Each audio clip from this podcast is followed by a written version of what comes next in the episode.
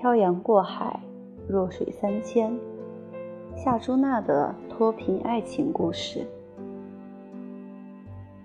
红楼梦》中，贾宝玉对林黛玉说：“任凭弱水三千，我只取一瓢饮。因为是你，所以无论山南海北，总有一天会在某时某地，不早不晚遇见你。人生最美的年华，未必限于青春，而遇见你，便是人生中最美的事。”与你彼此陪伴，携手余生，更是最浪漫的告白。于是，漂洋过海，跨越文化，冲破贫困，已是融于生命的惊喜，而非阻碍你我的鸿沟。这爱情，我有幸得知，并见到了成就他的主人翁夏朱娜。朱娜本名朱娜·凯勒米亚，来自菲律宾薄荷岛。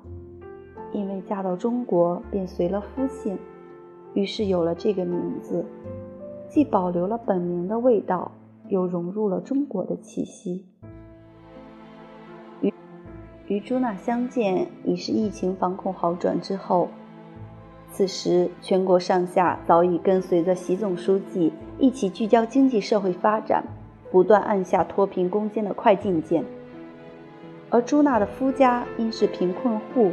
正切身感受着脱贫攻坚战的节奏，受益着，感激着，随着时代的步伐，一起向更美好的生活坚定地前进着。朱娜的到来，无疑见证了这个家庭的蜕变。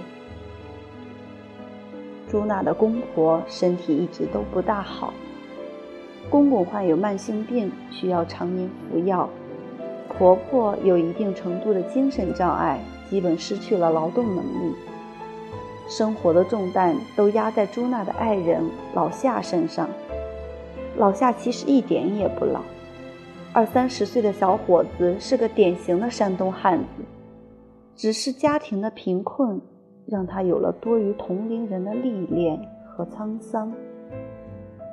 老夏自己还患有皮肤病，但为了生计。不远万里到菲律宾打工挣钱，没想到在这段务工经历中遇到了朱娜，意外收获了爱情。朱娜随之嫁入中国，留在了山东。朱娜刚来中国的时候，不明白乡镇干部怎么经常来家中做客，每次不是带着衣物，就是生活用品，还帮忙填写资料，忙里忙外。后来听老夏说才知道，这是负责扶贫的包村干部，精准扶贫要责任到户，对每个贫困户建档立卡，帮助办低保、看病报销，提供公益性岗位和无息贷款，每年还发放生活补助的。虽然生活中还有诸多不易，但政府的扶贫政策给了朱娜和老夏。更多面对困难的勇气和信心。转眼间，再过四个月，朱娜的女儿就要两岁了。